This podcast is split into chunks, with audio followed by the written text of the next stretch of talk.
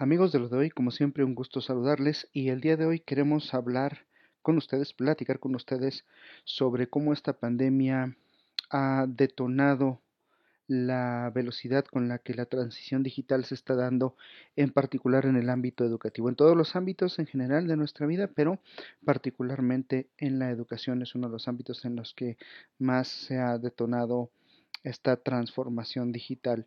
La educación digital se ha convertido en parte de la vida cotidiana, porque no solo estamos hablando de educación formal, no solo estamos hablando de cómo las primarias, secundarias, educación media superior y las universidades están dando servicio o atendiendo a los estudiantes. No solo hablamos de la educación formal, estamos hablando de la manera en la que las personas están accediendo en México a prepararse,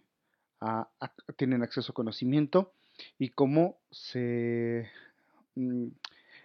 eh, se, adentran en esto que llamamos autoestudio. Esa es una parte muy importante, sin duda, en términos cuantitativos, eh, el acceso a cursos en línea, sean de instituciones eh, que ofrecen educación formal o no, ah, se ha incrementado más de un 60% y esto sin duda va a suponer una aceleración de la tecnología en la que en la, en la manera en la que las, las, la educación formal, es decir, las escuelas enseñan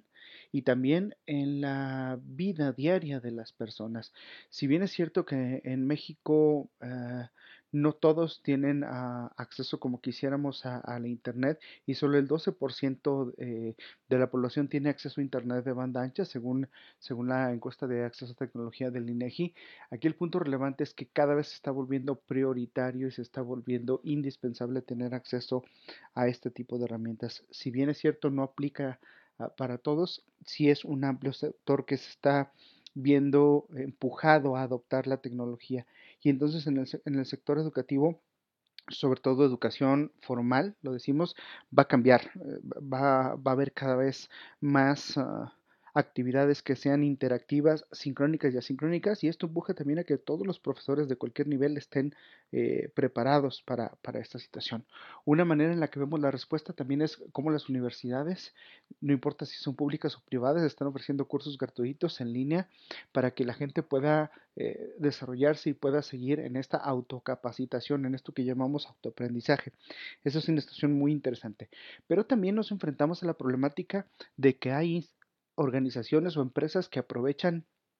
esta necesidad o esta ola, esta tendencia para ofrecer cursos de manera falsa,